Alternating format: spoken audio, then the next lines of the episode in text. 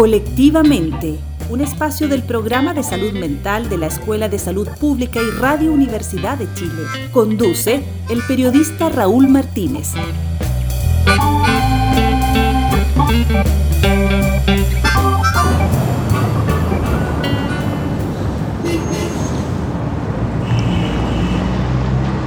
¿Cuál es el estado de salud mental en nuestro país?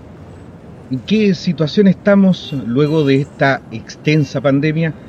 ¿Cómo nos afecta el encierro, la incertidumbre, las decisiones que no nos convencen? Desde este sábado y cada sábado, Radio Universidad de Chile y el programa de salud mental de la Escuela de Salud Pública de la Universidad de Chile abordamos en conjunto estas y otras interrogantes en este nuevo espacio. Desde antes eh, de la pandemia del COVID-19, la salud mental ha sido un tema para todos.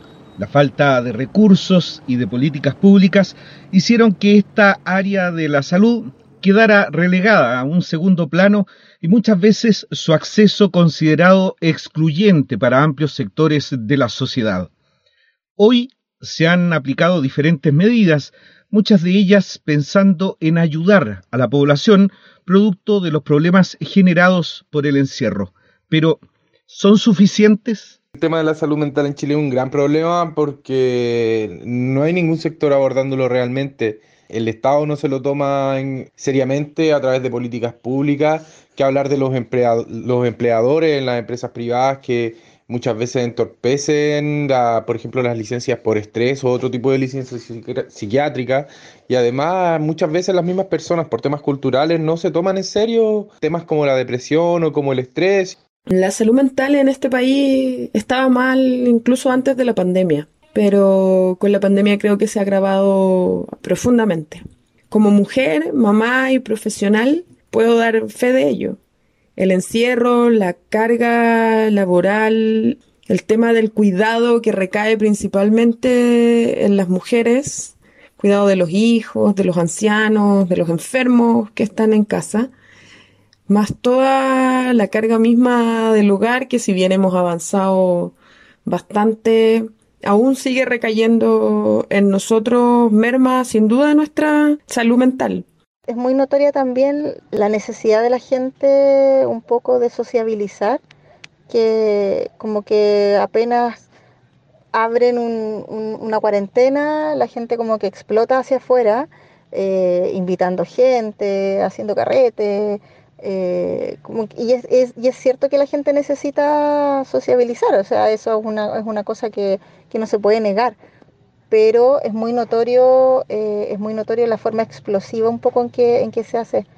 Y eso es básicamente porque la gente ha vivido encerrada dos años. Lo otro que yo noto también que es complicado es el, que es un poco contradictorio, el volver a sociabilizar con la gente. Eh, y eso también eh, se nota, como te digo, en la gente que está un poco más reactiva, mucho más violenta también. Como que no sabe hoy día sociabilizar, como que perdió un poco el hecho de, encontrarte con el otro, de escuchar al otro, de empatizar con el otro.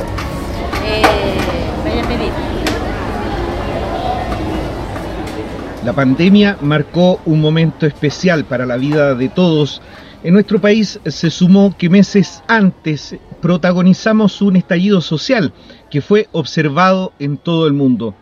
En marzo de 2020 la llegada del primer caso abría un camino para el que no estábamos preparados. Nadie nos había advertido. Nunca antes habíamos vivido algo similar. Quedarnos en casa fue la primera decisión. Las calles se volvieron más vacías y la vida tuvo un giro inesperado.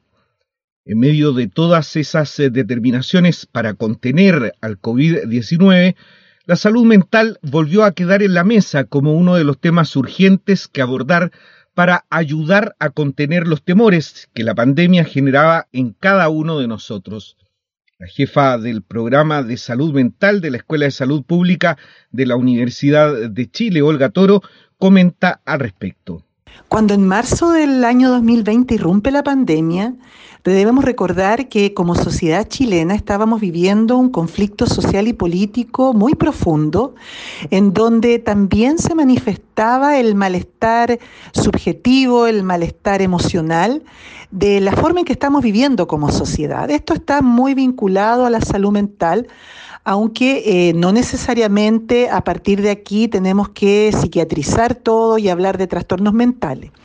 Entonces lo que quiero decir con esto es que por un lado eh, había un escenario desfavorable desde el punto de vista eh, del malestar, ¿ah? del malestar social, subjetivo, emocional de la población, asociado a la crisis política y social que estábamos viviendo como país. sin perjuicio de esto, Chile venía arrastrando algunos eh, eh, indicadores de sanitario, particularmente en prevalencia de, cuadros depresivos y ansiosos, eh, muy significativo en el país y que aún existen muchas brechas, ¿cierto?, para poder responder satisfactoriamente a las necesidades de cuidado de las personas que viven estos problemas de, depresión, ansiedad, etcétera, ¿no? En este campo. Por otro lado, eh, si bien las prevalencias de, los, eh, de las enfermedades mentales más eh, complejas, más graves, que, como pueden ser los cuadros en el ámbito de la psicosis, la esquizofrenia, si bien las prevalencias son muy similares a las de otros países, también veníamos arrastrando un problema de respuesta dado el estigma, la discriminación, el poco conocimiento de, de estas problemáticas en el campo de la salud mental. ¿no? Entonces, lo que quiero decir es que veníamos eh, arrastrando eh, una serie de problemas de salud mental que la pandemia vino a agudizar y profundizar. Ah, ese, ese es el escenario con el que nos enfrentamos. creo que la salud eh, mental venía ya con una situación bastante compleja antes de la pandemia. Hoy día, con la pandemia, las cuarentenas, la incertidumbre, esto de todas maneras se ha visto agravado. En términos particulares puedo decir que ha habido situaciones como trastorno de sueño, alimenticio, trastorno del ánimo. Esto es perceptible más bien en, distintas personas y distintas edades. O sea, lo veo desde niños tan chicos como 5 y 8 años, que es la edad que tienen mis niños, hasta adultos mayores como mis padres. Todos hemos tenido un decaimiento general del ánimo y definitivamente hay un estrés complicado en, en este momento. Dejar de ver a nuestros seres queridos eh, fue una de las situaciones eh, que más eh, se repitió. Familias que solo se vieron a través de las pantallas de sus computadores o también de sus celulares. ¿Teníamos herramientas para enfrentar este proceso? La pandemia ha producido una crisis sanitaria, social y económica sin precedentes. La verdad, la verdad que eh, todos los países eh, han sido tremendamente afectados y ningún país del mundo, ni siquiera los países más desarrollados y con más recursos, realmente estaban preparados para responder a, esta crisis sanitaria. Eh, yo creo que es importante contextualizarlo. Como país, afortunadamente, teníamos el desarrollo de un sistema de salud histórico de muchos años con una atención primaria y una red, por ejemplo, para, la vacunación muy importante. Y esos han sido fortalezas. las otras fortalezas provienen de la propia comunidad y de las organizaciones sociales de base que pudieron organizarse para, enfrentar mejor los efectos de la pandemia. Sin embargo, si, pensamos eh, como sociedad eh, si teníamos las herramientas suficientes. Eh, claramente no ha sido así. ¿ah? Claramente esta pandemia nos ha enrostrado las debilidades que como institucionalidad, como instituciones de gobierno, instituciones públicas, pero, pero también las instituciones privadas, y em, todavía tenemos mucho que hacer por eh, generar condiciones de una sociedad más solidaria, más eh, centrado en el cuidado de las personas, con un desarrollo social y económico centrado en las personas y no solamente en el enriquecimiento del país. Yo creo que esas son condiciones que eh, no nos dejaron eh, tan bien preparados para, para enfrentar la pandemia.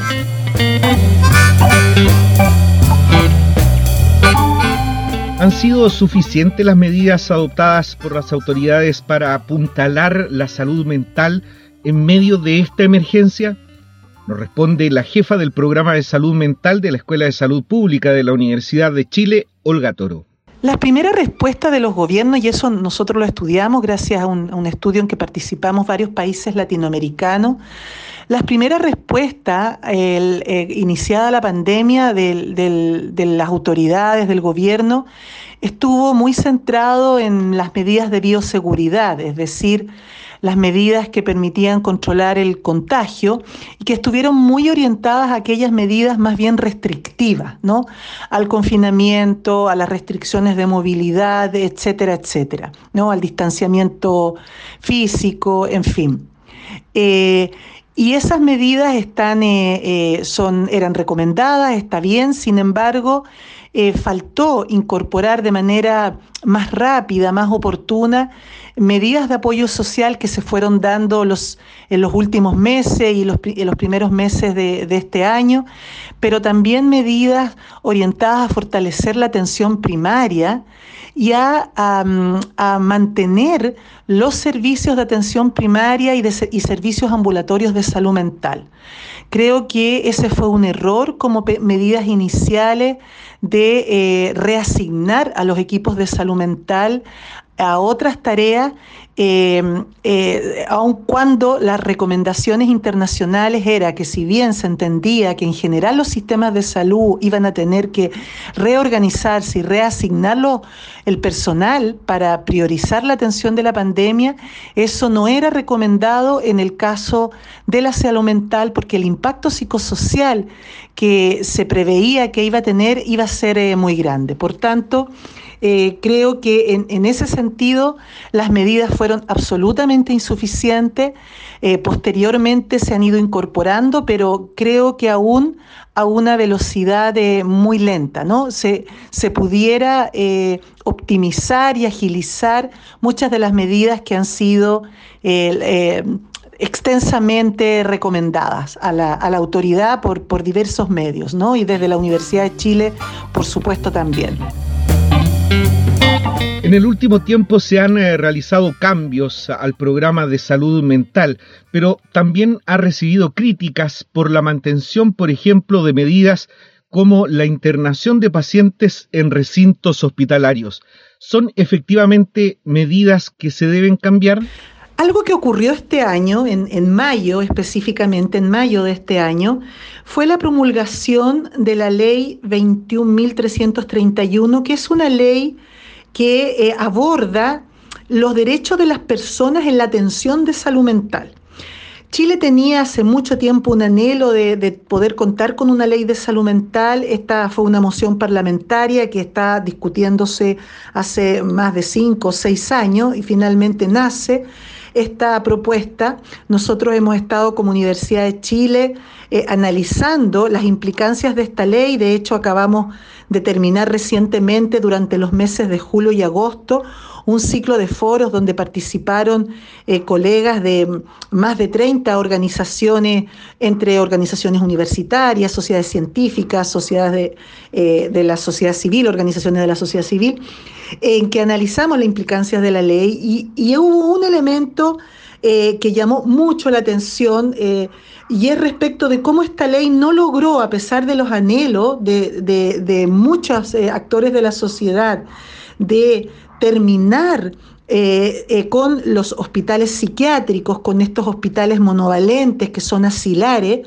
la ley finalmente fue muy tibia, ¿no? Al señalar de que no se puede internar de por vida en, instituciones asilares, pero no hace ninguna referencia al cierre de estas instituciones, que era, como te decía, uno de los principales anhelos.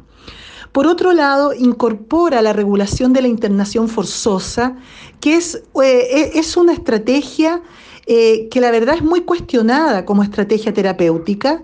Eh, nadie, nadie puede eh, pretender que pueda haber un proceso de recuperación em, emocional o mental a partir de, un encierro forzoso. ¿no? Entonces, en ese aspecto, em, em, la, ley no avanza ¿ah? y no avanzamos como país y todavía estamos entonces muy al debe. Y hay otros aspectos en los que sí es posible pensar que hay avance, eh, como por ejemplo el respeto de las personas a, decidir sobre sus derechos sexuales y reproductivos, em, eh, prohibiendo la esterilización forzosa, porque eh, aunque tú no lo creas puede parecer sorprendente, todavía en este país, antes de, de este aspecto de la ley, las personas podían ser obligadas por el solo hecho de tener un diagnóstico psiquiátrico, ser obligadas a esterilizarse, ¿no? Lo que es una vulneración de derecho casi del tiempo del medioevo. Entonces, en ese sentido es que se plantea que esta ley ha tenido críticas porque no avanzó lo suficiente en el marco de la Convención Internacional de los Derechos de las Personas con Discapacidad, en el respeto al derecho del ejercicio de la capacidad jurídica independientemente de tu condición de salud. Respecto del presupuesto para salud mental, ¿faltan recursos? Chile desde el año 90 en adelante, desde la recuperación de la democracia, ha tenido tres planes nacionales de salud mental. Eso, eso es relevante, eso es muy destacable en la política pública chilena. En, todos esos planes se ha planteado la necesidad de contar eh, con presupuestos para el desarrollo de servicios de salud mental que sea eh, más acorde a la respuesta de las necesidades de la población. El último plan, desde el año 2000, pero, pero también el último plan nacional, que es el que está vigente, señala que tenemos que avanzar al menos al, al 5 o 6% del gasto público en salud destinado a salud mental. Hace mucho rato estamos detenidos como país bordeando el 2%, es decir, todavía tenemos una brecha muy importante del presupuesto que debe ser destinado a la apertura de servicios y programas de salud mental con el personal suficiente, con las condiciones dignas que merece la población para, eh, para acceder ¿no? Eh, de, manera, de mejor manera a a los servicios de salud mental. Por lo tanto, por supuesto que faltan recursos y se espera, el gran anhelo es que se logren al menos las metas que declara el propio Plan Nacional y, bueno, esta nueva ley sobre la, ley 21.331 que, que aboga por el derecho a la atención, una de las grandes debilidades al nacer como moción parlamentaria es que no trae presupuesto asignado y esa es otra de las debilidades de esta ley que los gobiernos debieran ser capaces de resolver.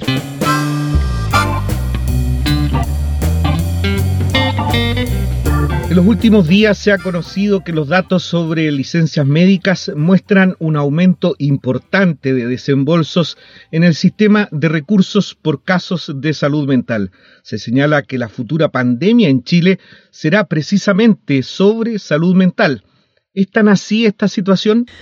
Bueno, algunos, algunos investigadores, ¿cierto? Y algunos eh, tomadores de decisión o desarrolladores de política pública plantean que la salud mental es una nueva pandemia.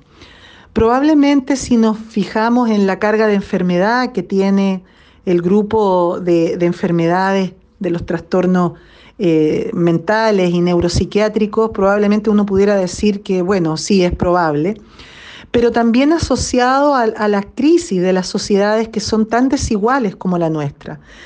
El, hecho de contextos muy desiguales, inequitativos, genera las condiciones propicias para eh, las enfermedades en general y en particular para las condiciones de deterioro de la salud mental de la población.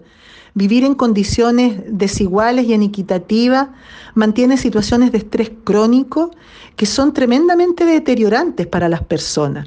Entonces, en este sentido, en la medida que las sociedades no avancemos a transformaciones profundas, hacia sociedades más solidarias, hacia sociedades en que las personas y las comunidades sean lo primero y más respetado, eh, lo más probable es que eh, sigamos avanzando a, estos diagnósticos de estados muy deplorables sobre el, bienestar emocional y mental de las poblaciones. Chile tiene una oportunidad ¿ah? Yo todavía tengo esperanza y tiene, tiene una oportunidad de avanzar hacia un nuevo modo de vivir. Eh, estamos viviendo una situación política muy interesante a propósito de la discusión eh, de la nueva constitución y yo creo que esa es una oportunidad para generar discusión respecto de, del país que queremos ¿no? y, de un país que... Eh, permita trayectorias de vida que sean más amables y más sanas para las personas. Em, no me gusta eh, hablar tan directamente de pandemia porque no quisiera que se entendiera que todas estas condiciones de vida que deterioran el estado de bienestar de las personas se medicalicen, ¿no? Y que se entienda que todo es trastorno mental y por tanto todo debe ser abordado médicamente y entonces mejor metamos antidepresivos y, ansiolíticos en el agua. ¿ah? No es ese el camino. El camino es eh, poder reencontrarnos como sociedad, eh, fortalecer a las comunidades eh, y avanzar hacia, un, hacia políticas públicas y, hacia sistemas institucionales que promuevan el cuidado, la solidaridad y, y a, la, a la persona y a las comunidades al centro. ¿Quién es el responsable del déficit en salud mental en el país? Nos responde Olga Toro del programa de salud mental de la Universidad de Chile. Es difícil establecer quién es el responsable, porque podríamos decir que eh, primero, bueno, el principal responsable son los gobiernos, que son los que toman las decisiones y expresan la voluntad política de cuáles son las prioridades para un país, para un país, ¿no? Em, yo creo que las autoridades, y ahora viene todo un periodo de elecciones presidenciales y parlamentarias, eh, las autoridades eh, pocas veces han mostrado voluntad política sostenida.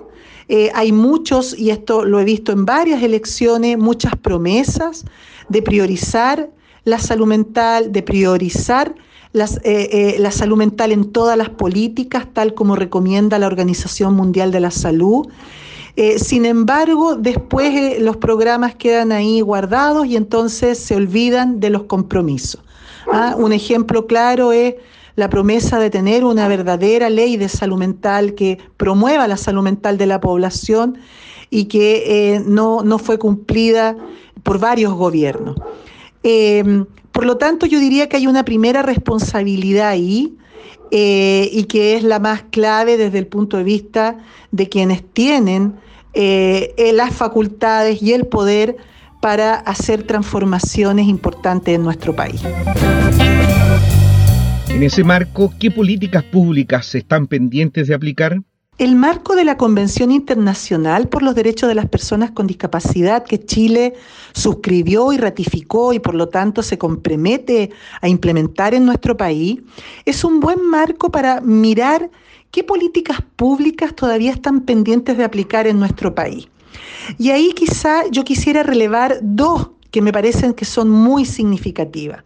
Una tiene que ver con eh, promover el respeto de los derechos de las personas con enfermedad mental y eh, velar por el correcto cumplimiento de la convención y de las normas que estén orientadas a ello y para eso es necesario generar una institucionalidad que supervise, que fiscalice, que asegure, que vele por, el, por este respeto de los derechos humanos.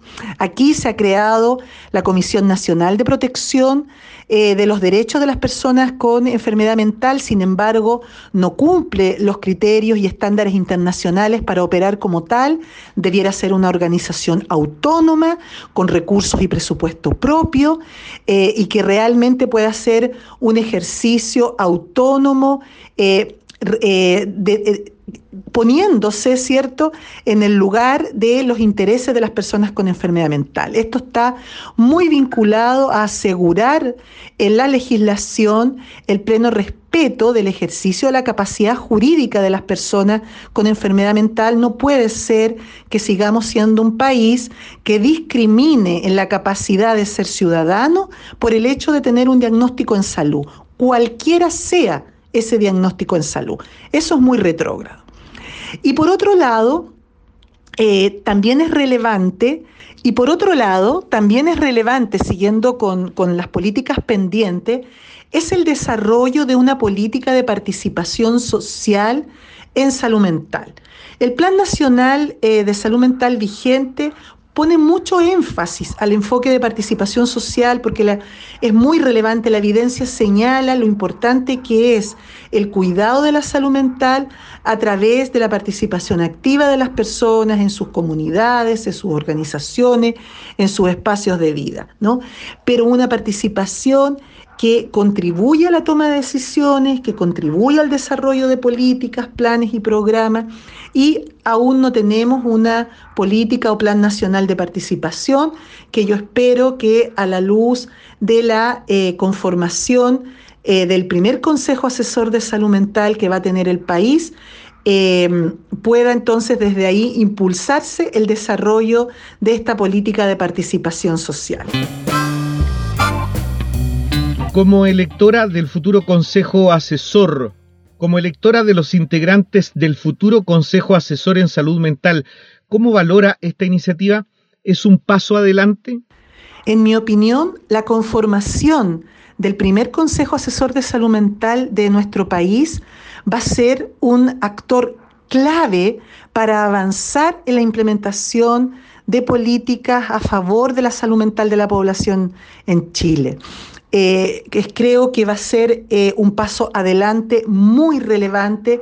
Este Consejo Asesor nace, eh, se dibuja en los planes nacionales de salud mental y luego adquiere fuerza cuando se genera, se convoca a la mesa experta saludablemente a propósito de la pandemia y donde la Universidad de Chile participamos con mucho compromiso, contribuyendo y aportando eh, con nuestro conocimiento, con nuestro trabajo, con nuestra experiencia, y nace la propuesta de que es clave eh, generar este consejo asesor donde esté eh, representada las organizaciones sociales de usuarios, organizaciones de la sociedad civil que están trabajando día a día por mejores condiciones en el cuidado de la salud mental y donde también estemos representados el mundo académico y el mundo científico contribuyendo par a par, sin que sea uno más importante que otro, sino que